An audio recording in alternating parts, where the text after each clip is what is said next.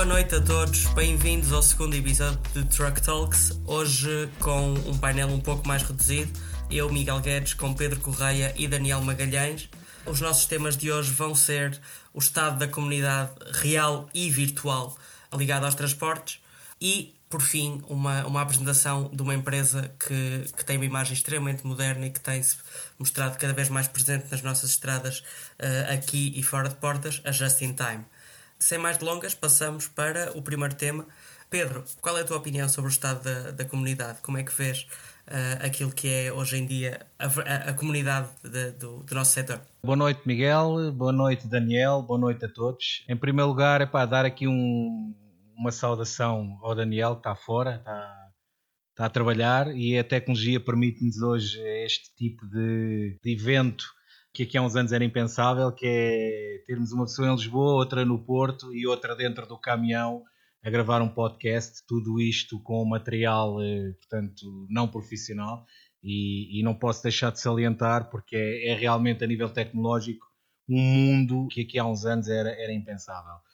Em relação aos temas, se na semana passada epá, foi com todo o prazer que tivemos aqui a falar de, de temas diversos, esta semana também é com, é com bastante gosto que me junto a vós. Eu creio que em relação ao estado da comunidade, e nós falávamos há pouco em off, a comunidade real de condutores, motoristas, nomeadamente os motoristas de nacional e de internacional de pesados, porque depois há toda, há toda a outra parte mais distribuição e de, de, e de veículos ligeiros, acaba por estar, de certa forma, aqui alguns dos problemas que nós identificamos relacionado também com aquilo que vimos depois na comunidade virtual dos, dos motoristas, digamos, de simulador, e eu encontro aqui muitos, muitos pontos semelhantes. Foi no fundo isso que eu tentei resumir hoje aqui nas minhas notas para, para discutirmos aqui. O Daniel depois e tu, Miguel, vão ter aqui a oportunidade também de, de, de dispor os vossos pontos de vista. Mas eu, eu creio que a comunidade atravessa, neste momento, tempos.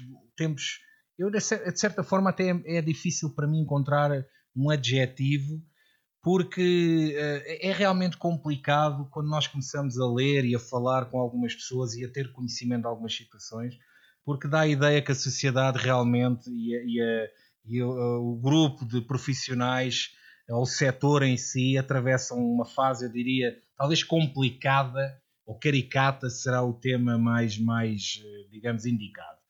Eu, eu, em primeiro lugar, dizer para quem não me conhece, eu conheço centenas, talvez milhares de motoristas alguns com 40 anos de profissão, outros com meses. Conheci muitos que vieram do simulador para, para a vida real, como é o caso do Daniel, que participa aqui connosco neste podcast, e tento ir percebendo, não é? tento nas coisas que vão acontecendo, vou tentando fazer as minhas analogias. E aquilo que eu noto, há, há aqui pontos, pontos fundamentais, pontos fulcrais que eu noto. Eu, eu, por exemplo, eu, eu nunca conheci ninguém neste setor, nenhum motorista profissional que tenha brilho e que, e que goste de fazer as coisas como deve ser, que não tenha paixão pela sua profissão. Portanto, aqui eh, eu creio que há uma relação direta entre aquilo que é a paixão pelo que se faz e depois o resultado do que se faz. E, e na minha opinião, claro, que é sempre aquilo que eu manifesto aqui, eu, eu acho que há algo muito estranho se passa quando eu começo a ver pessoal a criticar quem lava caminhões, quem limpa jantes, quem gosta das coisas como deve ser, quem gosta de, epá, de dar ali o toque pessoal no, no, no veículo, conduz todos os dias. Eu acho que há alguma coisa de muito estranho se passa nessas cabeças que confundem higiene, brilho, profissionalismo com, epá, com engraxadelas ao patrão ou com outro tipo de coisas. Eu, eu acho que são situações, para mim, são muito difíceis de, de interpretar porque eu não consigo, tento-me colocar no lugar dessas pessoas, o que é que as leva a formular esse tipo de raciocínio e não consigo. Portanto, eu não conheço o único motorista, não sei qual é a opinião dos ouvintes ou de vocês, pá, verdadeiramente profissional naquilo que faz, em vários níveis, na condução, na, na estima do veículo, na segurança, na, na, no brilho, no respeito, no civismo a conduzir, que não adora o que faz na vida. E provavelmente haverão outros exemplos noutras profissões. Eu não sei qual é a vossa opinião, a minha, neste caso, é esta. Eu não conheço. Normalmente, aquele pessoal que eu conheço, que são os fala-baratos, que falam mal tudo e todos, ou seja, que são exatamente o oposto destes, são aqueles que vieram parar à profissão, se calhar um bocado para quedas, atrás dos vencimentos, atrás de. Eu eh, não sei qual é a opinião do Daniel e a tua própria, Miguel, mas eu, eu já estabeleci esta relação. Normalmente, quem tem brilho, profissionalismo, dedicação, são pessoas verdadeiramente apaixonadas pelo que fazem. Pedro, sem dúvida, uh, o, que, o que eu acho que é claríssimo uh, é que qualquer profissional vai ter uma estima muito grande por, uh, pelos, pelos materiais que usa e pelo, por aquilo que é o, o modo pelo qual conduz o seu trabalho. Isso tanto acontece com um bom, um bom motorista com o seu caminhão, como acontece com um bom cozinheiro com as suas facas, como acontece com um bom pintor com os seus pincéis ou com as suas pistolas ou com o que, o que queiramos chamar. Eu penso que isso é um, um sinónimo de brio por aquilo que se faz e por aquilo que é o trabalho de que, de que as pessoas se, se dedicam. Porém, estamos num mundo em que, e consegues ver isso, por exemplo, olhando para a formação uh, muitíssimo diversa que existe, em que o caminho vai no sentido da especialização. E, portanto, cada vez mais a sociedade olha para cada uma das funções como unas, ou seja, aquilo que nós estamos habituados eh, naquilo que foram os anos 80, 90, mesmo os anos 2000, de que uma pessoa faz o seu trabalho, mas também faz algumas outras tarefas que estão ali adjacentes, por exemplo, um motorista conduz, mas também limpa o seu caminhão, porque é onde vive e é, onde, e é, e é o modo como trabalha. A visão geral da sociedade vai no sentido de: não, não, há um senhor que limpa o caminhão, há outro senhor que o conduz, há outro senhor que o descarrega, e se calhar, como não há forma possível de contratar toda esta gente e, portanto, não, há, não é possível uma empresa ter esta especialização, o desemprego continua a aumentar porque as pessoas não estão dispostas a essa polivalência e a ter esse brilho e a ter essa, essa estima. Portanto, eu acho que nesse sentido é uma questão social. Por outro lado, em relação às comunidades, em relação ao cerne da, da questão, eu acho que, apesar de haver esse, essa dificuldade e apesar disso deixar transparecer nas redes sociais, por exemplo, também tenho a dizer que nunca foi tão fácil as pessoas fazerem parte das redes sociais, fazerem parte de uma comunidade, contribuírem para uma comunidade. E ao baixares o nível de acesso, fatalmente vais ter mais contribuições, e ao ter mais contribuições, talvez a qualidade média delas vá diminuir. Daniel, o que é que te parece sobre isto? É, acho que é exatamente, vou, vou pegar praticamente nas vossas palavras. Acho que aqui estamos todos de acordo, estamos aqui todos com a mesma, com a mesma visão da situação. Eu acho que eu falo, falo por mim, que eu que aqui ando e gosto de ter as coisas limpas, gosto de ter a minha ferramenta de trabalho limpa e faço questão que assim seja. Não, muito pelo contrário daquilo que o Pedro diz, não é nada de que seja assim em relação ao, àquilo que o, que o patrão possa pensar ou deixar de pensar acerca de, do que o motorista vá, vá querer fazer, mas acho que vai simplesmente pelo facto de isto ser a, a nossa casa durante a, a, semana, durante o tempo que for, o tempo que a gente estiver fora de casa, isto é a nossa casa, é aqui que eu, é aqui que eu durmo, é aqui que eu trabalho e efetivamente eu gosto de ter as coisas arrumadas por dentro, claro, sempre todo limpinho e como o Pedro falou e bem, eh, acho que todo, todo motorista que, que realmente seja apaixonado pela profissão, que, que gosta daquilo que realmente faz, gosta de dar o seu toque pessoal e claramente também por fora, que também conta. Isso que se falou de, de limpar o caminhão, de limpar jantes eh, e até eh, as aquilo que, no meu caso, aquilo que, que a minha empresa me disponibiliza. A gente tem sempre a oportunidade de lavar o caminhão sempre que chega de viagem e a sair de viagem, portanto não há motivo nenhum para a gente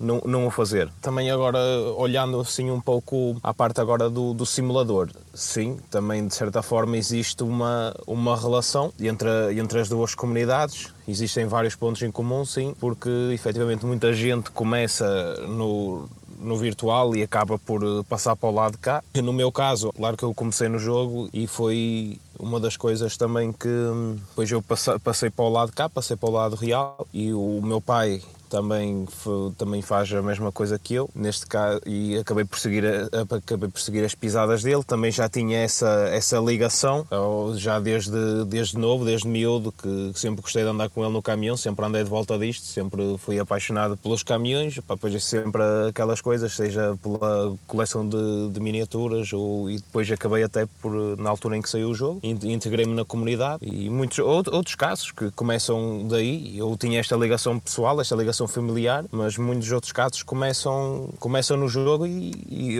alguns casos que eu conheço, alguns colegas que conheci no jogo e que hoje são motoristas como eu, pá, é, é, de certa forma é gratificante ver isso, porque são pessoas que as pessoas dizem que é simplesmente um, um joguinho, por assim, por assim dizer, mas e muita gente se torna se tornam-se bons profissionais e pessoas com brilho e acho que é, é isso o, o importante nesta, nesta profissão. Infelizmente, eh, cada vez mais eu falando por mim, também não ando cá há muito tempo, ando cá sensivelmente há um ano e meio, mas sempre fui vendo isso de, dos tempos em que, em que ia de férias, quando estava de férias da escola, ou ia com o meu pai, e existe sempre aqueles motoristas que, que, não, querem, que não querem saber de nada e aquele, aqueles constantes ajuntamentos para andar aí a, é, como é que eu ia dizer? As reuniões é, de mal dizer. As reuniões de mal Exatamente. As reuniões de mal dizer, aquelas conversas da treta, é a falar mal deste, é a falar mal daquele, é a falar mal do patrão. Como qualquer outra profissão, temos sempre o bom e temos sempre o mau e vamos ter sempre pessoas que, que são bons profissionais e que têm brilho e assim isso vai, há de continuar assim a ser. Mas, mas oh, oh Daniel, eu, eu, eu acho que é isso mesmo, ou seja, e tu disseste aí bem, antigamente, aqui há uns anos atrás, nos anos 80, nos anos 90, a grande fonte de, dos motoristas para as empresas eram precisamente as, as, ligações familiares, ou seja, a grande maioria dos motoristas, e muitos ainda aí andam, entraram nesta profissão ou porque o pai era motorista, ou porque o tio era motorista, ou porque o padrinho, ou, ou o irmão, ou... havia quase, em quase todas as pessoas havia uma ligação familiar que as trouxe a pouco e pouco, normalmente começava sempre assim, no caso dos filhos era às férias, uh, e não é por acaso que se continua a ver no verão o banco do pendura dos caminhões passa a estar ocupado normalmente por adolescentes ou malta mais nova,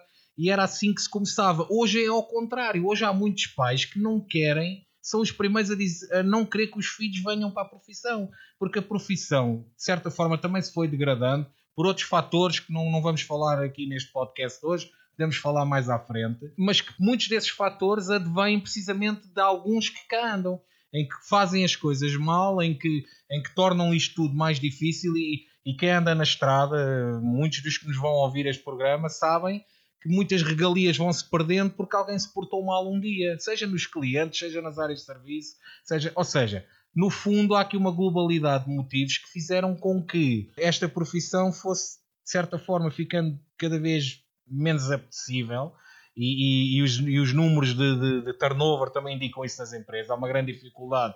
Não é por acaso que há falta de motoristas.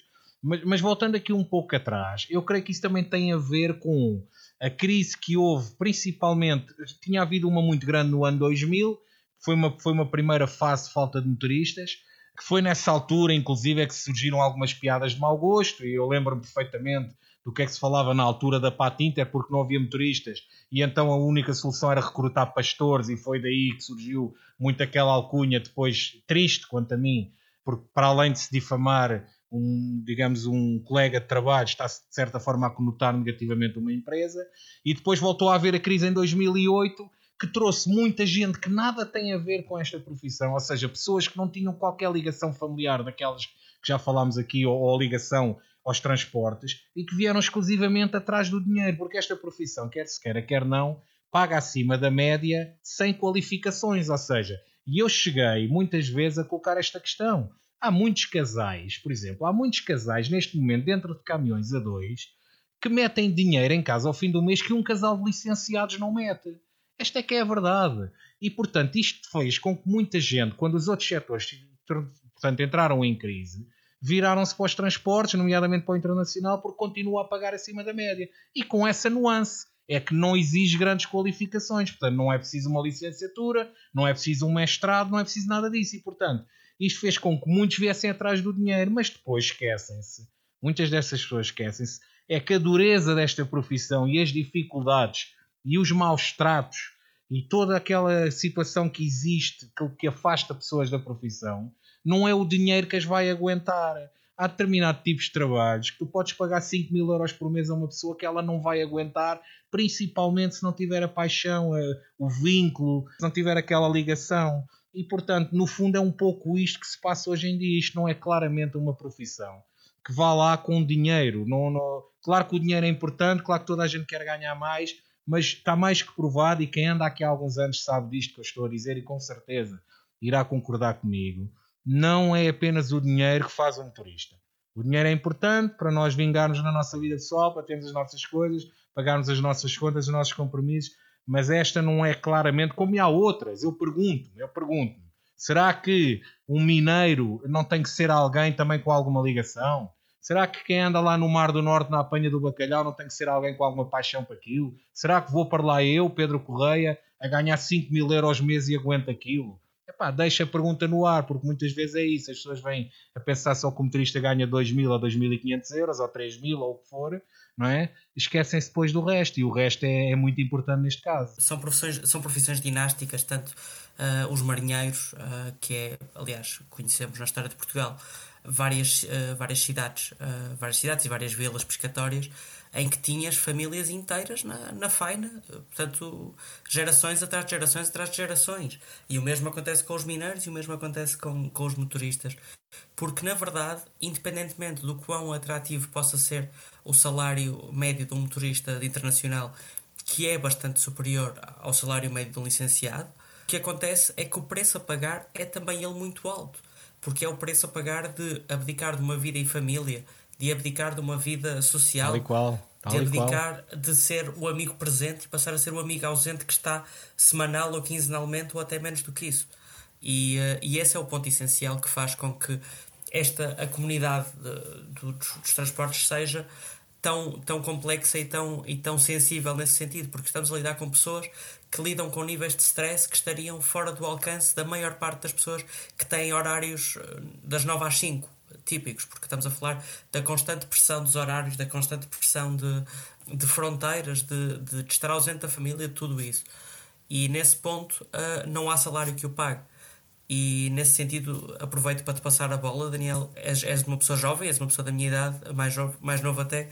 A minha pergunta é como é que tens conseguido lidar com isto e como é que é aceitar esta vida, ao contrário de tantos outros amigos e tantos outros conhecidos que têm vidas tão, tão tranquilas comparadas com, com a de quem está atrás do volante. Acho que eh, vamos acabar por, por tocar, tocar outra vez no, no mesmo tópico, que é exatamente isso, aquilo que existe, o gosto e a paixão pela profissão que estávamos a falar. Como eu venho, eu vim aqui parar de certa forma uh, através da, da, ligação familiar. Eu sempre, sempre olhei para o meu pai como um bom profissional e como uma pessoa que, que gosta da profissão. O meu pai já exerce a profissão desde, desde os anos 80, e já, já são muitos anos. Pai, eu sempre me habituei a andar com ele e sempre me habituei a ver a maneira que ele, a maneira como ele encarava a profissão e nunca muita gente falava disso, o teu pai anda tanto tempo fora e tudo mais. Pai, eu sinceramente, enquanto miúdo, nunca, nem eu, nem o meu irmão, acho que ninguém sentiu, não, não sentimos a ausência dele porque apesar dele estar fora, tudo bem que não, era, não é um período de tempo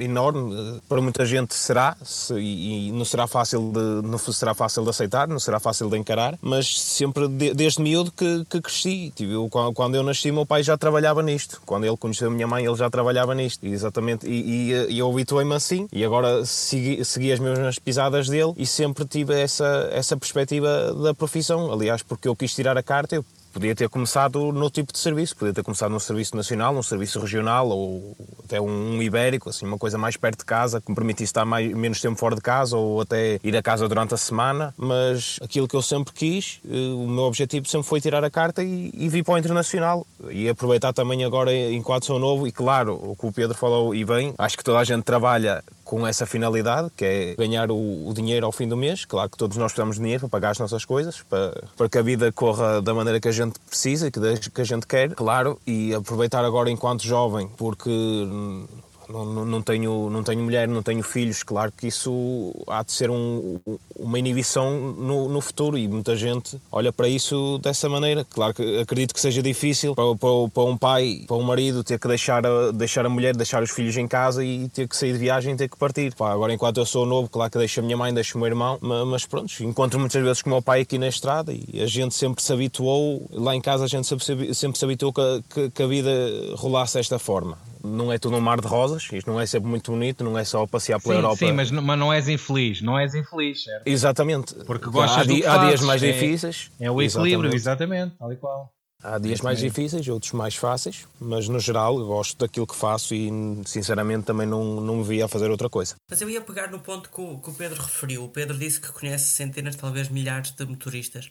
E o que é certo é que o tradicional sempre foi haver essa mes esse mesmo sentido de de pertença de duas pessoas que muitas vezes são do mesmo país, ou não, uh, mas que estão fora de casa há muitos dias e que se encontram na estrada e há uma comunidade unida de, portanto, de, de, motoristas que estão juntos naquilo que é o amor pela profissão e o seu trabalho.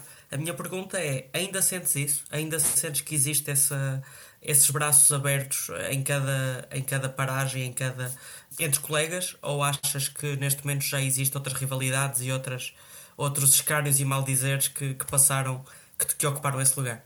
Acho que isso é, é uma coisa, apesar de eu estar cá há pouco tempo, mas pelo aquilo que vou vendo, se calhar isso é uma coisa que cada vez menos vai acontecendo. Aliás, até parece triste e eu próprio fico triste e de certa forma até revoltado por ver isto acontecer e ter que dizer isto, mas mais depressa eu sou cumprimentado e até abordado e a falar com uma pessoa de outro país do que um colega do próprio país. Muitas vezes um português vê um outro e são capazes de virar a cara porque este é daquela empresa ou da outra empresa. E se calhar isso vai um bocadinho ao encontro do que, se, do que falámos há pouco. Porquê? Porque se, provavelmente são esses motoristas que vieram aqui parar, é no fundo mais com a, aliciados por aquilo que é, que é o vencimento que esta profissão traz. E se calhar essas pessoas já não têm aquele, não tem aquele espírito, aquela, aquela maneira de ser, de, de se dar bem com este ou com aquele, ou olha, está ali, um, está ali um português, a gente está em França, está na Alemanha, esteja onde for, está ali um português, se calhar eu vou falar com ele, e muitas vezes é raro, muitas vezes está lá um e dificilmente muitas falam, contigo, aí às vezes é chato. Mas pronto, isto eu também sou novo ainda, se calhar é a minha maneira de ver as coisas, existe também esta coisa, pelo menos a meu ver, que é os motoristas mais velhos também têm, de certa forma, olham olham para os motoristas mais olham para os motoristas mais novos e acham que a gente é que entre aspas, está a estragar a profissão, mas também não acho que é bem assim. Eles também começaram quando eram novos, possivelmente, e também tem que ser assim. A profissão precisa de gente, apesar de que grande parte dos motoristas são mais velhos. Eu acho que hum, faz falta gente mais nova cá na profissão e então existe um pouco existe um pouco essas rivalidades entre os mais novos e os mais velhos e às vezes pessoal do mesmo país porque é esta empresa ou aquela empresa, mas pá, infelizmente acho que é uma coisa que, que eu não gosto que se passe mas gostaria muito que isso mudasse no futuro. É um bocado triste, é um bocado ridículo até isso acontecer, mas infelizmente acontece. Os factos dizem-nos que é precisamente o contrário, que os, os, motoristas mais jovens como tu são que estão a salvar uma profissão que tem uma, que tem uma classe trabalhadora muitíssimo envelhecida, infelizmente. E isto, isto é um problema não só português, mas é um problema à escala europeia. Existe uma idade média nos motoristas internacional que é muito, muito elevada comparada com outras profissões e que pode até afetar a sustentabilidade do, do setor. Em todo o caso, este clima mais adversarial parece-me uma evolução negativa nos últimos 10 anos. Não concordas, Pedro? Tu que foste motorista e que és também filho de motorista. Sim, Miguel, é, é um pouco aquilo que o, que o Daniel estava a dizer. É, é, as pessoas olham para novas gerações como. Eu tenho verificado isto também noutros setores. Isto, não é um, isto é um problema transversal.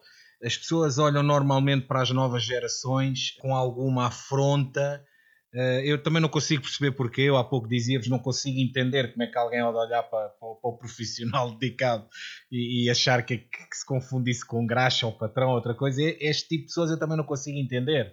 Porque hum, eu, eu, na minha ótica, e por, lá está, porque trabalho no setor da formação, eu, eu creio que não haverá nada, pelo menos na minha visão, mais eh, gratificante do que ver o aluno superar o professor. Porque se o aluno supera o professor num grau de aprendizagem e de, de, de sucesso, é, é, sinal que o professor soube fazer o seu trabalho.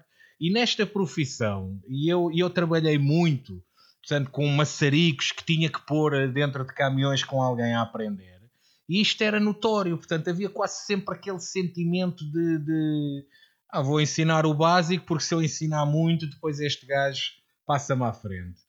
E eu, não, eu sinceramente não consigo entender. Eu acho que isso tem a ver com outras áreas que nada tem a ver com o transporte. Acho que isso mexe com frustração de cada um ou, ou fragilidades. Eh, acho que são aspectos do foro psicológico. Não, não, não sou eu, nem não, não há formador nenhum que resolva isso.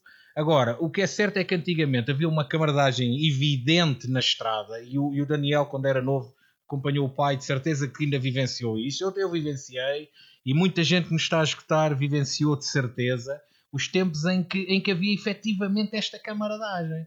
E em quando é alguém estava enrascado, não aparecia um voluntário, aparecia um 10. Quando alguém estava parado, quando um português estava parado a mudar um pneu, não paravam um, paravam três, e um pneu que demorava uma hora a mudar, mudava-se em 15 minutos. Quando alguém estava enrascado, parava-se para se ajudar. E agora isso não acontece. Aliás, chega a ser ridículo, não acontece na mesma empresa. Portanto, nós É, chega a haver situações em que algum caminhão da, da mesma empresa está parado e ninguém para. Agora, é certo que os tempos mudaram e nós também não podemos, como eu vejo muitas vezes, pontar e disparar. Eu, eu vou trazer aqui uma situação que vi aqui há tempos numa rede social, já não me lembro em qual, creio que foi no Facebook, em que alguém postou uma foto e estavam três pombalenses, creio que na A1, parados, três caminhões do Pombalense, que é uma empresa que, que foi escapando, de certa forma, ao mal dizer, é uma empresa que transparece, pelo menos uma imagem, a ideia que eu tenho, não, não é uma das empresas que se fala mal, que transparece uma boa imagem, uma empresa sólida, é uma empresa com, com, portanto, que funciona, digamos assim. Depois íamos ver os comentários daquela fotografia e era quase todos os comentários a criticar, uns a relembrar tempos passados, outros a criticar, mas a verdade é que estas situações também têm que ser bem analisadas, porque, por exemplo, os tempos vão mudando. Eu, eu pessoalmente aceito que alguém pare porque, porque porque vê alguém arrascado que o faça em segurança, mas é questionável, nós, é, é muito questionável no, no, que toca à segurança, ver três caminhões de seguida parados na faixa da autoestrada. Portanto, a gente também não pode olhar para as coisas às vezes, como eu vejo, muitas vezes não, o colega não parou porque se calhar não podia parar. Portanto, e não é querer estar a entrar aqui em contradição, mas as coisas às vezes há uma razão de ser e, e quem, quem anda aqui nisto sabe não é por acaso que em França e outros países que eles não te deixam estar à beira da estrada ali plantado mudar um pneu uma manhã inteira. Portanto, porque há aqui questões de segurança. Agora, é um facto que a camaradagem foi desaparecendo. Aquela camaradagem que havia não existe, que era pura, pura, pura amizade, pura paixão por ajudar o outro, pura dedicação. Agora, normalmente, quando há camaradagem é por interesse, é aquele que se aproxima daquele que até se safa no tacho porque não lhe apetece fazer comer, ou não tem jeito, ou não tem comer, em situações mais graves e vai se aproximar, se calhar, já com algum interesse. É o outro que, se calhar, quer, quer sacar alguma informação e até lhe convém dar-se com o outro. Ou seja, já não é aquela camaradagem como, como o Daniel falava há pouco, na alegria de encontrar um português na Alemanha ou na Eslováquia, ou chegar lá acima à Noruega e encontrar um português numa área de serviço. Já não é isso que existe, é muito pelo contrário. Se calhar, até lá está. Olha, o que é que este anda aqui a fazer? Olha, mais um chico esperto, mais não sei o quê. E portanto, foi isso que desapareceu, foi desaparecendo, e os mais velhos devem olhar para isto com alguma tristeza, confesso. Eu, eu próprio, é, que tenho 43 anos, olho para aí porque vivi algum desse tempo, olho para isto com tristeza e imagino que será aquelas pessoas, algumas que já estão reformadas, e também vou falando com alguns, há aí projetos bastante interessantes de pessoas que se vão reunindo e vão mantendo essa camaradagem, obviamente hoje fora da, da estrada, mas isso desapareceu e essas pessoas devem claramente olhar para isto com alguma tristeza. Agora, a verdade seja dita, eu não consigo conceber que se olhe para as novas gerações com desdém ou com medo, mas também não podemos olhar para as velhas gerações e achar que eram os velhos do Restelo e que andaram aqui a brincar e que, e que, e que as coisas não funcionavam. Portanto, eu creio que tem que haver aqui um equilíbrio na forma como se olha para as coisas, porque hoje em dia aquilo que vocês falavam, as redes sociais hoje em dia permitem aqui uma interação que não existia antigamente.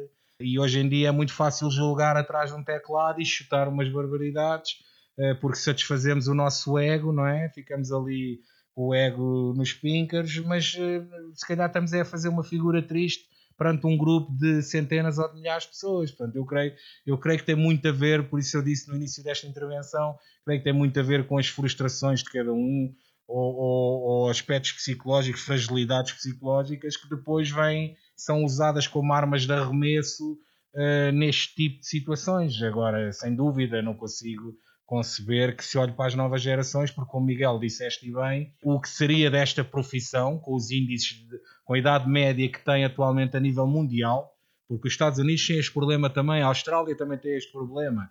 Mesmo na Ásia também existe este problema, a idade avançada dos condutores. O que seria então deste setor, ou o que será deste setor, se as novas gerações não quiserem saber disto para nada e se os poucos que ainda vêm cá parar por paixão ou por ligação ou até por descoberta eh, forem escorraçados por por, por malta de mais idade que acha que a malta nova vem, não vem para aqui fazer nada, não é? O que, o que é que será então deste, deste setor? Mas achas que é um problema português ou achas que é um problema à escala, à escala mundial e muito devido a esse mesmo advento das, das redes sociais em que fazem que cada pessoa esteja mais focada em si e menos no sentido comunitário de, de, de companheiros de luta? como, como lhe chamavam. Eu não tenho dúvidas que este, este, este, este aspecto mesquinho de mal dizer é muito comum aos latinos. Eh, nós aqui em Portugal nós sabemos, não é? Ainda agora estamos a atravessar uma pandemia, toda a gente sabe de Covid, toda a gente é médico, toda a gente percebe de máscaras e de vacinas e, e toda a gente faria melhor com o outro, olha para aquilo, está a fazer mal, não era assim, etc. Portanto, toda, isto é um traço um pouco lusitano, digamos, de, de, de cortar, de corte e costura e sabemos sempre, somos todos sempre muito especialistas em todas as temáticas. Agora, eu não sei se é assim ou se é essa a razão também do problema eh, da falta de condutores, de motoristas nos outros países. Agora, uma, isso é factual, é que a idade média está super avançada e não há uma reposição de, de novas gerações na velocidade daquilo que, que, que, que deveria de haver. E, e, isso leva a que alguns países já se estejam a preparar, por exemplo, a Alemanha está a dar passos nesse sentido, a Alemanha, porque não é só nos motoristas, isto depois Pois eh, há aqui outros, outros setores, há falta de chefes de tráfego, há, há, falta de, há uma série de, de, profissões dentro dos transportes que estão em falta e que estão em déficit. E, e, os países já se começam a preparar. A Alemanha vai introduzir a logística no secundário, a, a área de logística no secundário, porque tem um déficit grande. Cada vez as cadeias de distribuição estão mais sofisticadas, é preciso mais mão de obra especializada e não é à toa. Eu conheço montes de gente que assim que fica desempregado arranja trabalho. Um bom chefe de tráfego não fica desempregado nem um dia. Arranja trabalho no outro lado. Um bom, um bom gestor de frota não fica desempregado nem 24 horas, porque, porque há uma grande necessidade de pessoas efetivamente eh, especializadas neste setor e portanto claro eh, nos motoristas que é digamos a área mais gritante e eu, eu já venho a falar nisto há alguns anos e isto é um problema que está a acontecer e que está, que está a agravar, tem-se vindo a agravar e não tenho dúvidas nenhumas que tudo aquilo que gira à volta da profissão motorista, principalmente no internacional, principalmente no internacional, afasta pessoas desta profissão. Isso eu não tenho dúvidas nenhumas que e eu conheci muitos, muita gente que não que veio experimentar, gostou e ficou, e, e outros ao fim de uma semana eh, por, por, por coisas deste género, pá, nem, não há disponibilidade para ensinar, é só conversas da treta, é só. E as pessoas acabam por lá estar, porque muitos, se calhar, também não têm a tal ligação afetiva, aquela paixão pela profissão, e depois é fácil mandar a toalha ao chão. Uh, agora, não tenho dúvidas nenhumas que muita gente poderia ficar na profissão e acaba por não ficar por exatamente por essas, esse clima de guerrilha, digamos assim, que se vive neste setor e que, volto a dizer, as pessoas de mais idade, aquelas que estão reformadas agora, devem olhar para tudo isto com, com bastante tristeza. Sem dúvida. E temos, uh, temos felizmente muitos motoristas a ouvir-nos e espero que sejam cada vez mais.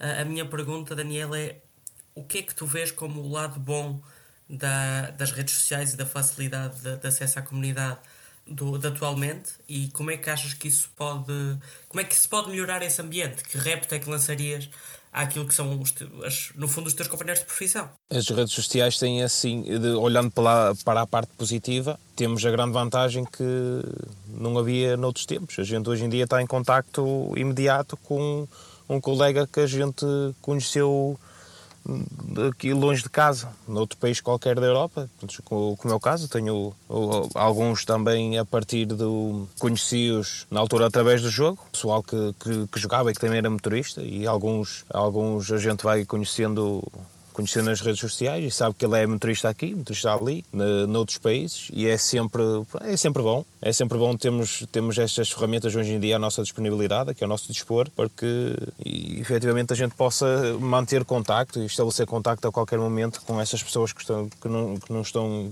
que não estão perto de nós. Agora, claro que vai ser sempre, é? é? sempre um, como se costuma dizer, é sempre um, um pau de dois bicos, porque temos o lado bom e temos o lado mau. Vai sempre haver, vai sempre haver as más línguas, vai sempre haver picardias. Pá, sinceramente não sei se saberá realmente alguma coisa a fazer, porque acho que vai ser, vai ser, vai sempre existir, seja em, em que situação for, em que comunidade, em que setor for, vai sempre existir esse tipo de, esse tipo de atitudes. Pá, no entanto, eu acho que pessoal mais novo, se calhar, futuramente, por, a gente acaba por se entender melhor, se calhar somos todos da mesma geração e tudo, e não existe assim este, esta diferença, de, este, este contraste de opiniões, e se calhar é mais fácil a gente a, gente mais nova entender-se, principalmente nas redes sociais, até porque o pessoal mais novo é que estará mais habituado às redes sociais, que não tanto como, como outros, mas claramente o pessoal mais velho também usa. Mas eu vejo as coisas dessa forma, gosto de olhar para isto como uma coisa positiva, porque acho que tem que ser assim, a gente tem que, de certa forma, deixar passar ao lado ou até ignorar uh, essas más línguas que por aí circulam, porque a gente não, isso não, não nos vai levar a lado nenhum, só nos vai levar uh, ao, ao mesmo e continuar com, com discussões e situações e coisas que não interessam a ninguém e que não, não vão ajudar em nada à evolução positiva da profissão, neste caso da, da maneira da, da comunidade, nas, até nas redes sociais. Portanto, eu acho que, que é assim, é assim que, que deve ser. A gente tem, tem a oportunidade de partilhar fotos disto aqui, fotos disto ali, como existem grupos, opa, olha, houve um acidente ali, hoje a gente tem tem as coisas que ao nosso dispor, a gente já sabe que ali à frente houve este acidente ou ali atrás houve isto e a gente consegue antecipar e consegue ver as coisas de outra forma. Há que aproveitar estas, estas ferramentas que a gente tem agora ao nosso dispor, porque estão cá para nos facilitar a vida. E acho que olha, é preciso ter esta, ter esta visão para, para que as coisas se mexam para melhor. Ok, e Pedro, uh, tu que estiveste, e já vamos passar à comunidade de, de Truck Sims também, mas tu que, tu que criaste um dos maiores fóruns dessa área, tu que criaste um dos maiores uh, grupos de Facebook uh, ligados aos truck sims, portanto estás habituado a lidar com comunidades.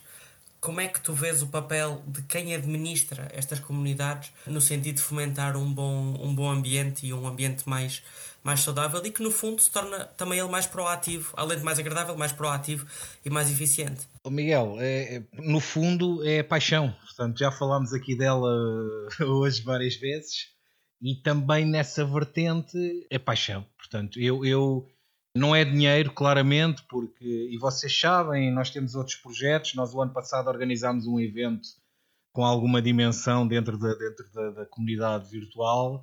Fizemos sem qualquer apoio de nível financeiro, tivemos bastantes apoios das marcas, de uma empresa, mas se não fosse a paixão, esse evento não tinha acontecido. Como não tinham acontecido outras coisas onde eu me fui metendo e organizando com, com a ajuda de alguns de vocês, inclusive, e outros, lá está, olha, outros que eh, neste momento devem estar agarrados a caminhões a conduzir. E lá está, mais uma vez, é a paixão que move e sinceramente se não fosse ela já tinha desistido de algumas coisas, porque realmente quando passamos aqui para a comunidade Truck Sim, é, no fundo é também um pouco isto, a camaradagem já não existe, que existia, Uh, as pessoas hoje querem tudo feito, ninguém quer aprender a fazer nada. As gerações mais jovens aqui padecem um pouco desta preguicite de, de, pedir eh, para fazer em vez de se esforçarem por aprender.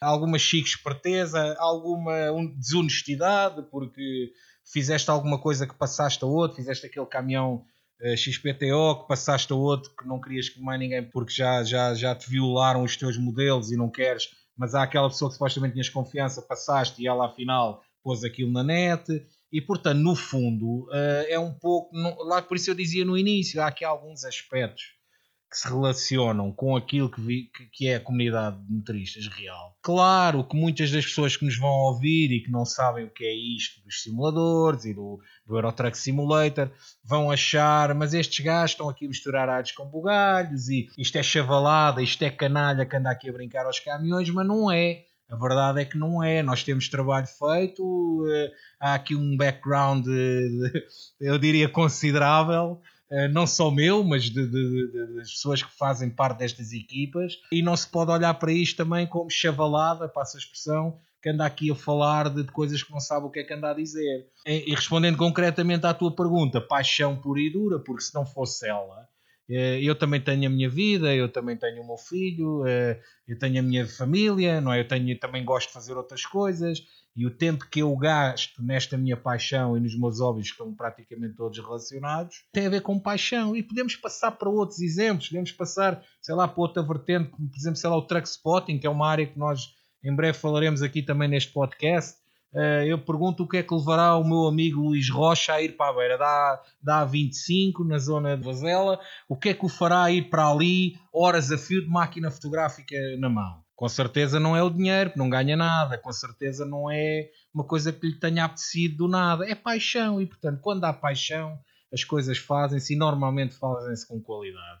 E aqui na comunidade Traxim, eu pessoalmente vou olhando para isto com alguma tristeza, porque lá está, não vejo melhorias nenhumas. Uh, amanhã vamos ter aqui outro marco histórico porque vamos pôr online todo o meu catálogo de mods uh, e espero não me vir a arrepender, como aconteceu há 10 anos atrás, porque eu continuo a acreditar que é possível, mas sem dúvida que, que, que hoje em dia também essa comunidade, a par da outra real, padece aqui de alguns, digamos, de alguns problemas que eu sinceramente não sei, não tenho grande esperança que se vão resolver. É certo que as coisas mudaram também, não foi só no real que mudou. As coisas hoje são diferentes, os jogos evoluíram, está praticamente tudo feito. Antigamente, se querias um caminhão, uma A, B ou C, não havia no jogo, tinhas que o fazer. As coisas hoje estão mais digamos, estão, estão mais à mão de praticamente todos aqueles que querem entrar nesta área. E isso leva a com que o ser humano tendencialmente relaxe e não se esforce tanto por aprender. Mas isso é uma coisa que nós notamos eh, e vocês notam também que anda nestas comunidades. Há trabalhos bem feitos que são publicados e que são divulgados e não há, não há um comentário. Eh, há um like que se calhar nem isso há às vezes mas não há um comentário, não ninguém se digna a perder dois segundos a comentar, é pá, porreiro, está bem feito, está muito bem feito, olha, está um trabalho espetacular. Por outro lado, também não há às vezes a sinceridade que devia de haver, olha, está mal feito, devias de fazer assim, porque isso, essa empresa não usa esse modelo, ou porque já se está de pé atrás que a pessoa vai reagir mal, porque se calhar é uma pessoa que não tem a humildade de reconhecer que efetivamente há ali alguma margem de melhoria. Portanto, vivemos aqui num limbo, eu diria, de, de digamos, de deixar andar, é, epá, que no fundo prejudica, porque lá está, eh, aqui há uns anos atrás havia muito mais gente a fazer coisas, a publicar, e a, e a divulgar e, e, todos, todos, inclusive a comunidade em geral, eh, ganhava com isso. E agora não, vivemos aqui num estado de apatia, toda a gente é o maior da sua rua e ninguém quer aprender nada, querem exigir dos outros. Noto que na malta nova, na malta muito nova, eu diria aquela geração ali da, da pré-adolescência, há também um à vontade e que roça ali a falta de respeito, também não devia de haver porque isso às vezes também faz com que os outros depois fechem. Todas aquelas situações, e vocês sabem, nós às vezes brincamos em off, mas ou mano para aqui ou, ou mano para ali. Eu acho que nós temos que olhar bem para as pessoas antes de, de entrarmos com, de, lá está, com abusos de confiança, eh, porque no fundo é na vida real é assim também, né? ninguém vai abordar outra pessoa que não conhece lado nenhum ou, ou que não tem ligação com estas confianças. E portanto eu diria que há aqui um. Estamos aqui, vivemos aqui num limbo, numa apatia em que as coisas vão andando, em que efetivamente se quer tudo feito e que quem sai prejudicado, sem dúvida, que é a comunidade. O que é certo é que a comunidade de Truck Sim acaba por ser uma, numa escala menor uh, ou numa escala diferente, um bocadinho sofrer dos mesmos problemas que a comunidade real. Isto é, uh, não há a mesma disponibilidade de quer de ensinar, mas fatalmente de aprender também e não há uma comunicação muito fácil entre, entre, as, duas, entre as duas gerações. E o que eu acho na, na comunidade de Traxima é que não há. Há quanto tempo não surgem modos verdadeiramente novos e revolucionários feitos por pessoas novas? Sim, oh Miguel, é, no fundo é o mesmo problema. É continuas a ter jogadores de Euro Truck Simulator e da American Truck Simulator. Uh, não há uma comunidade, tal e qual como na vida real, continuas a ter milhares de caminhões, milhões de caminhões a circular na Europa não há é camaradagem. Portanto, isto no fundo, por isso eu dizia, isto acaba por ser o mesmo problema. Não se pode, nós podemos ter, eh, não sei, não sei que números, só SS Software através da Steam consegue ver esses números. Eu não sei quantos jogadores de Euro Truck Simulator há na Europa. Haverá muitos, com certeza, eh, mas eh, será que aqui há uma comunidade, como havia em tempos? E tu sabes, tu fizeste parte de uma comunidade que tinha 10, 11, chegou a ter 12 mil membros, dos quais pelo menos 60% eram ativos. Uh, isso não existe, isso hoje em dia não existe. Temos, temos milhares de grupos no Facebook com mil, quinhentos mil, cinco mil membros, mas não há um verdadeiro espírito de comunidade. E como dizia bem, não aparece nada durante meses. Lá um ou outro mais apaixonado por aquilo, pelo hobby e, e produz e liberta alguma coisa, mas na grande maioria não surge nada, não é? Sim, e lá está. E também na comunidade de Traxima eu acho que o nível da discussão vai baixando. Eu, eu lembro-me do, do, da comunidade em que, em que nós tivemos e noutras, por exemplo, pego no, no, no antigo DTF, no, no site, no, no fórum alemão, em que o nível de discussão, uh, e nós já, já conversamos sobre isto em off, era de um detalhe estonteante. Eram agentes que uma determinada empresa usava ou deixava de usar. Era a cor que era um tom ou dois ou não sei quê ligeiramente diferente. Era todo um, toda uma obsessão pelo realismo e, pelo, e pela melhoria contínua que hoje em dia não existe porque, na verdade, interessa é que o humano faça a, a empresa do tio uh, para o, o, menino poder conduzir e não há a predisposição de olha, será que me pode ensinar uh, de forma que eu possa talvez aqui tentar recriar Tu também não, não percebias nada de ser modeler, Pedro. Uh, não percebias nada. Sim, não, mas, mas oh Miguel, voltamos atrás. Na, na vida real era assim também. Eu, lembro-me de a escuta ativa, que é uma coisa que pouca gente aplica, ou, ou se calhar não tanta como deveria ser. A escuta ativa era um must na estrada. Tu paravas numa área de serviço e se fosses e se fosse juntar numa conversa de três ou quatro motoristas de cabelo branco, naquela altura, tu, tu numa hora aprendias aquilo que se calhar hoje não aprendes numa semana. Bastava estares a ouvir, percebes? Não só porque havia, havia realmente o know-how e havia troca de, de impressões sem qualquer eh, chico esperteza ou se achar melhor com o outro. Claro que também havia baboseiras e claro que também havia os fala-baratos. E toda a gente sabe aquelas histórias. Eh, eu, eu, eu cresci a ouvir de fulanos que se ouvia a mesma história no suco e depois, se calhar, já se ouvia lá mais acima na araia a mesma história, mas já na boca do outro gajo. Uh, epá, isso toda a gente viveu, mas, ou seja, no fundo era isso, conforme tinhas aqui na comunidade Traxim um espírito crítico, como dizes e bem, de rigor, e ninguém levava a mal, é pá, realmente eu fiz aquilo, mas está mal feito, vou melhorar. Na vida real era assim também, era ter a humildade de ouvir e ter também a humildade de, de ensinar. E claro, e aí sim havia camaradagem, havia comunidade. Agora não, agora é o que eu digo cada um vive dentro da sua esfera uh, e o Daniel sabe isto tão bem quanto eu, porque ele lá está, ele até está aqui numa posição, o Daniel, é por isso é que eu, eu adoro este painel, porque nós conseguimos reunir aqui um mix de experiências e de, e de, e de vivências e de know-how incrível. E o Daniel até está, é um daqueles indivíduos que eu respeito bastante, como há e outros. Temos o Edgar Carias, que eu sei que ele ouve este podcast, para o qual mando um abraço, foi outro que veio da, da, da filho motorista, veio da secretária, da, veio do ETS para a vida real. Temos aí o Júnior brasileiro. Há N exemplos que são pessoas que viveram as duas coisas, ou seja, viveram a parte de, de, lá está, de brincar, entre aspas, com simuladores para matar aquele bichinho porque ainda não tinham idade para tirar a carta e hoje estão na vida real. E de certeza que, que corroboram esta minha opinião de que há muita semelhança. Por isso é que eu quis trazer aqui esta, esta, esta semelhança hoje, porque eu encontro muita semelhança. Infelizmente, infelizmente, lá está, é, é o que é, e eu, eu infelizmente também não tenho grande esperança que vá melhorar, muito sinceramente. Daniel, e tu és também além de moderador, um, um, excelente, um excelente modder. Uh, como é que vês a situação da, da comunidade e como é que, como é que tens visto esta, esta evolução? Tu que também já nos acompanhas há alguns anos.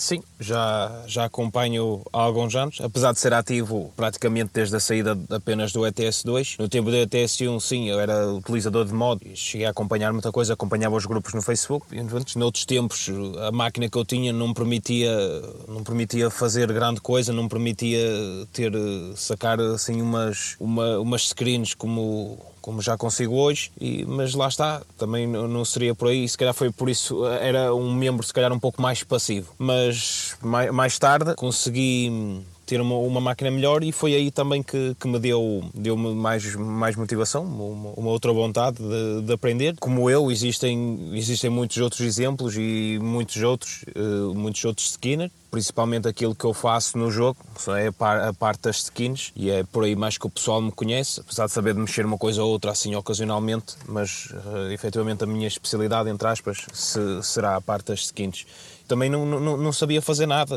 As primeiras skins que eu fazia era uma borrada pixelizada, mas pronto, mas acho que foi a, foi a persistência e, e ver, ver ver certos posts e certas, certos modders em grupos, se fosse no grupo, no grupo português, fosse no, no fórum da SS, fosse noutros grupos internacionais, acho que isso me deu também a, a vontade e a motivação de, de querer aprender, de, de, entre aspas, querer ser como eles, ou, ou, pelo menos chegar ao nível deles, poder estar aí nesse patamar. Aí, felizmente, cheguei lá e, e, e gostava, e gostava muito que hum, na comunidade houvesse mais gente assim e, e vejo alguns exemplos como outros colegas na, na, na, na, minha VTC, minha, entre aspas, que é o, o, nosso, o nosso grupo, o pessoal com, através do qual eu criei, criei amizades. Lá, qual é a VTC? Vá, partilha.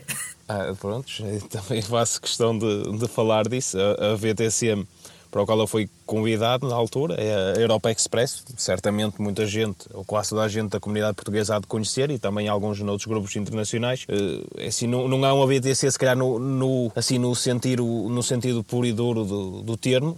A gente não, não era aquela coisa do, dos quilómetros e do, dos registros e, e, disto e daquilo, mas era mais. A gente acabou por criar aqui um, um grupo, a gente criou aqui um grupo de amigos e, olha, e acho que, se não estou em erro, quase todos, ou todos os membros lá da, da, dessa, da nossa da VDC, da Europa Express, somos todos agora motoristas, andamos todos, na, andamos todos a conduzir. Uns ainda estão a tirar a carta, outros, e, mas grande parte do pessoal já, já está a conduzir. Mas pronto, a gente criou, criou um grupo, criou ali um, um grupo de amigos e sempre, e sempre tivemos essa sempre tivemos essa perspectiva no jogo, sempre essa, essa vontade de, do rigor, sempre a vontade de querer mais e querer melhor e a gente sempre foi sempre foi ao, ao mais pequeno pormenor e é assim, e fomos encontrados gente, da mesma maneira que eu vim cá parar, a empresa já existia e fui convidado para cá vir porque efetivamente acharam que o meu trabalho teria, tinha qualidade e acabei por me enquadrar bem cá na equipa e depois de mim vieram outros porque efetivamente a gente foi vendo que opa, este e aquele, opa, ele tem olho para isto, tem olho para aquilo, e somos aqui uma equipa polivalente, porque uns têm mais jeito para o 3D, outros têm mais jeito para, para a parte do, do design gráfico, e fazemos, fazemos realmente uma boa equipa. Claro que hoje o tempo para jogar é, é mais escasso, é menor, mas a gente sempre que pode reúne-se e fazemos questão de de continuar e de manter aquilo vivo. Portanto, era uma mensagem que eu gostava de deixar à comunidade e certamente muitos outros partilham desta, desta mesma opinião que eu, que o pessoal devia se esforçar mais e querer mais e a pedir e querer aprender, porque eu também aprendi com muita gente e foi a perguntar a este ou aquele, tutoriais aqui, tutoriais ali, o pessoal pensa que é sempre a mesma conversa, pensa que é sempre a mesma conversa da treta. Ah, e tal, toda a gente aprende tutoriais, toda a gente aprendeu, mas a verdade é mesmo essa, eu aprendi assim, eu hoje faço o que faço e assim como, como, outra, como outras pessoas, mas foi, foi do nada. Foi aprender com este, aprender com aquele, através disto e daquilo. Portanto, eu acho que é esse o caminho a seguir. Se realmente alguém quer e se querem fazer a diferença na comunidade, se querem que esta comunidade vá para a frente e melhor, é assim que tem que ser, é querer aprender e querer fazer mais e querer fazer melhor. Daniel, eu ainda, eu ainda te vou salientar aí outro ponto em relação a isso que acabaste de dizer é que praticamente todos são motoristas, eu vou acompanhando e são dos tais que nós já falámos aqui. E agora eu pergunto: isso será obra do acaso? Não é obra do acaso, é porque já havia paixão e dedicação e outras coisas mais na, quando, quando não tinham ainda possibilidade de exercer, não é? Portanto, naquilo, porque o bom dos simuladores é isto mesmo, não é? é? É que os simuladores permitem fazer coisas que nós ainda não podemos fazer, ou que não temos idade, ou habilitação legal, ou, ou porque são impossíveis. Há quem goste de aviões e nunca vai ser piloto, mas tem simuladores que permitem brincar, entre aspas, e, e lá está, e satisfazer a necessidade. Agora, nessa VTC, e para quem não sabe, uma VTC, que é, é natural que algumas pessoas que nos estão a ouvir não sabem, VTC, portanto, é, é, Virtual Trucking Company ou Virtual Transport Company, que é, que é no fundo a recriação de uma empresa real no jogo e com tudo o que isso implica. Mas todas essas pessoas que, que, que, compunham essa empresa hoje são condutores e são condutores dos tais, que têm o caminhão impecável, que têm brio, que são profissionais. Eh, e, e eu pergunto: isso é por acaso? Isso não é por acaso. Quem anda e quem quiser ser justo e quiser analisar as coisas como deve ser, não é por acaso, é porque muito daquilo que faz um grande e um bom motorista já lá estava. Alguém passou ou as pessoas conseguiram ir desenvolvendo e depois, quando chega à altura de exercerem, vão ser profissionais com P grande. É um facto. Isto esgota o nosso tempo para este tema e para os outros também, porque a conversa, as boas conversas são como as cerejas e, e, claramente com este painel há sempre este risco de quatro temas se tornarem dois, como, como foi a decisão esta semana. Assim sendo, passamos para a Just in Time. Antes de, antes de concluirmos, uh, Daniel, por favor. Vamos falar então disso. A semana passada foi o Pedro a falar da Stop Trans, esta semana sou eu a falar da, da Just in Time, que é a empresa na qual eu trabalho atualmente e agradeço também desde já por ter a oportunidade de poder falar agora nesta parte, nesta rúbrica final do podcast. Também estou cá há pouco tempo, foi cá que eu comecei. Vai ser sempre, certamente será sempre uma empresa que terá um carinho especial porque não sei o que é que a vida me trará pela frente, mas irá ser sempre a empresa onde eu comecei, irá ser sempre a primeira experiência, portanto o, o carinho e vai, vai sempre cá estar. Pelo que eu fui sabendo, por conversas com, com outros colegas e tudo, sei que a Time é uma empresa que, que já existe desde os anos 90, creio eu. Ela em tempos foi conhecida com outro nome, que era MS Trans. Depois, mais tarde, passou a ser Just in Time. Os nossos caminhões atualmente são cinzentos, mas também já foram brancos. E sei que o forte, o forte da empresa era o transporte com o transporte expresso, ou com eh, as carrinhas, os furgões, e também os caminhões de, de 7 toneladas e meia ou 12 toneladas, que, é o, que são os mini-tiros, mas atualmente é, uma grande parte da frota é, é composta por, pelos, pelos os normais, os ditos caminhões de tiro. Já temos cerca de 80 caminhões, creio eu. Até à data, só tenho, só tenho bem a dizer, só tenho bem a dizer da empresa. Pá, fui, eu vim, vim cá parar por intermédio de um colega, que curiosamente também o conheci através dos Truck Sims. Foi, foi com ele que eu fiz a minha formação, entre aspas, cerca de, cerca de dois meses que a gente conduziu, conduzimos os dois no mesmo caminhão e fui, fui aprendendo e felizmente tive a, tive a chance de ter um, um bom professor e já, já desde janeiro do ano passado que, que me aventuro por estas estradas sozinho. O forte da empresa é, é realmente é, é o, o, ramo automóvel, grande parte do, do, dos nossos clientes fazem parte do, do ramo automóvel, da indústria automóvel. Temos fazemos, e circulamos assim num, num, leque de países bastante grande. Já desde cá estou já já tenho a oportunidade de visitar países que nunca tinha visitado, claro, sempre em trabalho, não é? Mas o, o forte será a Alemanha e os países de leste, Eslováquia, Hungria e República Checa. São, são os países que, para os quais a gente mais tem, tem saídas semanais. A empresa é da, é da Guarda, existem, já existem várias empresas. Precisamente a, a Guarda já é, um, é, é uma, uma cidade que já, já tem bastantes empresas de transporte. Oh, Daniel, era isso que eu ia dizer. A noção que eu tenho sempre foi uma, uma, uma zona que explorou muito essa vertente do mini-tir e dos expressos com as carrinhas. É, é curioso porque eu, eu conheço pronto, fui conhecendo ao longo dos anos várias entidades e várias pessoas aí dessa zona que exploravam, exploravam esse negócio. É, é curioso que era sempre centrado aí na zona da guarda. Não sei se isso há de ter uma razão, provavelmente. Sim, exatamente. O, o tipo de clientes, a tipologia de clientes, não sei. Ou... Mas há de haver uma razão, não é? Sim, há de haver uma razão. Como eu, como eu falei agora há pouco, atualmente já grande parte da frota do nosso serviço reside nos caminhões de tiro. Já não, já não existe tanto serviço, tanto serviço seja com, com, com as carrinhas, seja com os mini-tiros, mas, no entanto, eh, realmente, e, e outras empresas que, que lá são da zona, efetivamente, ainda, ainda têm também o mesmo tipo de, esse mesmo tipo de veículo, seja os mini-tiros, seja, seja as carrinhas. É, realmente é curioso. A Justin Time é uma empresa interessante porque não só tem, tem uma imagem extremamente moderna e também uma, uma gestão que parece caminhar no mesmo sentido, com uma idade média de 12 meses na sua frota, como também tem essa, essa particularidade de ter desde um simples furgão até, até um tiro de 40 toneladas, ou seja, uh, acaba por ter também uma grande diversidade de, de meios de, de transporte e que também conseguem cobrir provavelmente conseguem ter, ter um tempo de resposta mais rápido para qualquer pedido de um, de um cliente. Uh, o que é que vos parece? Sim, toda a nossa frota já é, já é composta por veículos Euro 6. Também o material que a gente cá tem para trabalhar,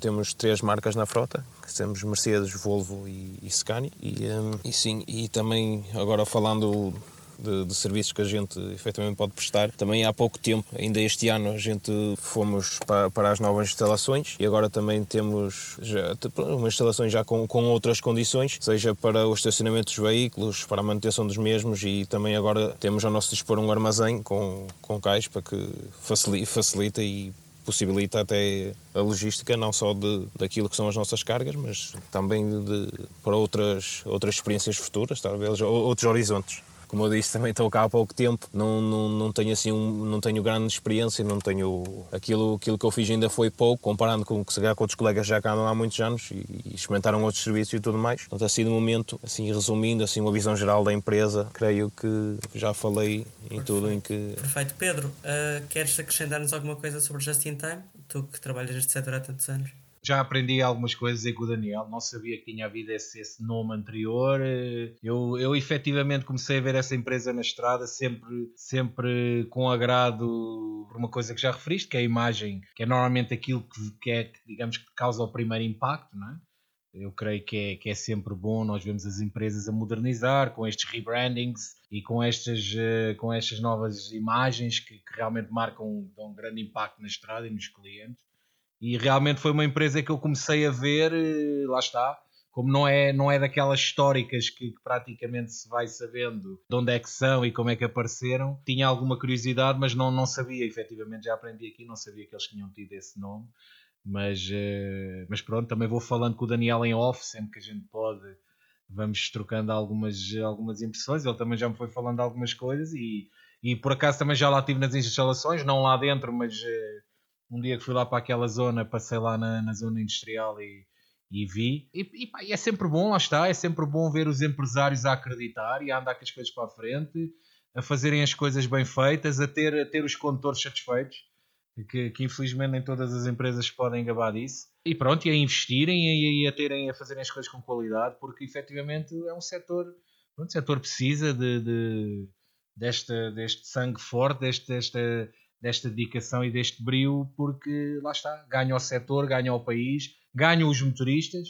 Sempre que uma empresa, sempre que uma empresa trabalha bem, há, há pronto, há, há, uma série de, de, vantagens que abrangem, pronto, abrangem várias pessoas, várias entidades e, e, e, para quem gosta, lá está, para quem gosta do, do setor, como é óbvio, fica contente de ver mais uma empresa a vingar digamos assim. E ganha no interior do país também, porque é também uma das. Tal e qual, tal e qual, muito importante, sem dúvida. É uma das empresas que leva um volume de negócios assinalável para o interior, que, que é uma área que tanto sofre com tantos setores da economia que o deixam uh, completamente, completamente deserto. E é bom ver que uma empresa do interior tem uma, uma gestão também extremamente inteligente, extremamente moderna, extremamente orientada para aquilo que é o sucesso e aquilo que é a eficiência e que consegue empregar pessoas e, e deixá-las satisfeitas. E então, nesse sentido, é um gosto termos aqui uh, esta apresentação da, da Just Time.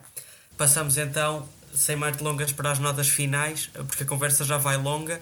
Pedro, o que é que nos trazes esta semana? Olha, eu esta semana eu tinha aqui vários temas uh, como, como, para vos apresentar como rúbrica final. Temas, felizmente, não faltam, mas uh, não posso deixar de, de sublinhar um projeto que vai arrancar finalmente na sua plenitude no domingo. Uh, e na sua plenitude tenho que pôr entre comas, porque eu, como eterno, eterno e satisfeito, nunca me dou por uh, contente. Digamos, é um projeto que vai arrancar, que vai ter uh, vários desenvolvimentos, que é, que é o Eurotruck Simulator Org, que, que, nós no dia 20 de outubro lançámos como apresentação parcial daquilo que seria o projeto e que finalmente no domingo vamos estar em condições de apresentar os primeiros mods para download. Não vamos, não vamos conseguir apresentar muitos, é verdade. Não esperem que vão encontrar lá 50 ou 60 dos meus trabalhos ou daqueles que vão lá, que vão lá ter trabalhos disponibilizados publicamente. Vamos arrancar com, com, com alguns, mas é sem dúvida um marco histórico porque finalmente é um projeto que a mim pessoalmente me é muito querido, que me deu muito trabalho. E que vamos finalmente ter uma plataforma online que disponibilize modos de qualidade, lá está, e que eu espero não me arrepender, espero que a comunidade faça e entenda algumas das coisas que nós falámos aqui e que respeite o trabalho daqueles que vão lá publicar, porque efetivamente isto dá bastante trabalho. Muita gente olha para, lá está, olha se calhar para uma skin de uma Just in Time no Euro Truck Simulator e não faz ideia do trabalho que aquilo deu, as horas que se perdem a pesquisar. E portanto, era isso que eu queria trazer aqui hoje. No domingo, finalmente, vamos dar esse passo daquilo que já foi um projeto vasto e que agora, durante alguns anos, teve este interregno e vamos voltar em força. E eu espero que aquilo que vamos publicar lá traga muitas horas de diversão àqueles que são jogadores do Euro Truck Simulator e do American Truck Simulator, porque numa segunda fase vamos também ter conteúdos do ATS. E, e portanto, deixar aqui o desafio também que quem quiser publicar mods uh, que nos contacte. Vamos ter aqui um, um requisito sério de qualidade, não vamos ser mais um site de mods com tudo e mais alguma coisa de qualquer maneira. Aliás, o projeto atrasou-se um pouco por causa disso. Vai ser um, digamos, um espaço organizado, bem catalogado, com um index bem feito onde vai ser possível apenas descarregar mods de qualidade e, e, portanto era isso que eu queria trazer aqui hoje porque ao fim de, de todo este tempo é um renascer, digamos, não vou dizer das cinzas, porque não foi onde, onde nós tivemos o projeto, mas estivemos aqui a marinar uns anos e, e vamos voltar. Portanto, era isso que eu queria trazer aqui, aqui hoje. Um momento histórico num, num tema que, que já nos provou ao longo dos anos que, havendo uma plataforma fiável e com controle de qualidade e com boa apresentação, haverá também com isso mais modders a partilhar aquilo que são os seus trabalhos, aquilo que são as suas, as, aquilo, aquilo a que dedicam os seus tempos livres e tenho a certeza que isto redunda num jogo muito mais realista e, muito, e com op opções muito mais diversas para os jogadores Ficamos, portanto, com essa nota extremamente positiva. E tu, Daniel, o que é que trazes na merenda para hoje? Portanto, acho que esta semana vou, vou me direcionar para, o, para os Traxims, mais concretamente para o ETS. Foi curioso que a ECS esta semana fez, o, fez um post a falar sobre o, o rework e creio que será o final da, do mapa na zona da Alemanha, que era uma, uma zona do mapa que já estava um pouco outdated. E é engraçado. Eu fui, agora que ando cá na estrada, fico, é sempre curioso ver esse, esses retrabalhos ou novas zonas que são adicionadas adicionados ao mapa, porque é, é, curioso a gente ver no jogo aquilo que a gente vive na realidade. Então estive lá pelo que eu tive a ver, pelo que eu pude ver no post, tinha lá várias, várias cidades que no jogo já estavam assim, que já deixavam a desejar, já, já estavam até um pouco ao, ao nível daquilo que foi o início do jogo e já não, já não acompanhavam os restantes DLCs até. E hum, é sempre é sempre engraçado e sempre curioso ver os ver aquelas paisagens e aquelas zonas aquelas aqueles marcos mais mais conhecidos e um, estar a ver as screens e dizer olha já passei ali ou, eu conheço aquele sítio. E então acho que um, era aqui um era aqui um bom tema que para abordar esta semana creio que foi assim o a parte uma foi uma boa notícia que que a SS nos trouxe e eu, por fim, trago-vos uma, uma visão em relação àquilo que fizemos há duas semanas atrás, nem isso, a retrospectiva do primeiro episódio do Truck Talks, um episódio completamente experimental em que com uma duração muitíssimo grande, duas horas, e o que é certo é que a comunidade correspondeu em grande. 219 uh, visualizações nos últimos dias, dos quais a maior parte escutou até ao fim, e eu acho que isto é, isto é o sinal que que a, a, comunidade, quer real, quer virtual, procurava e, e procura uma voz e nós estamos posso dizer, estamos, em nome do grupo, estamos profundamente honrados e profundamente orgulhosos pela vossa preferência, por todo o tempo que dedicaram a, a ouvir-nos, uh, por todo o feedback que nos deram, por todo o incentivo que nos deram.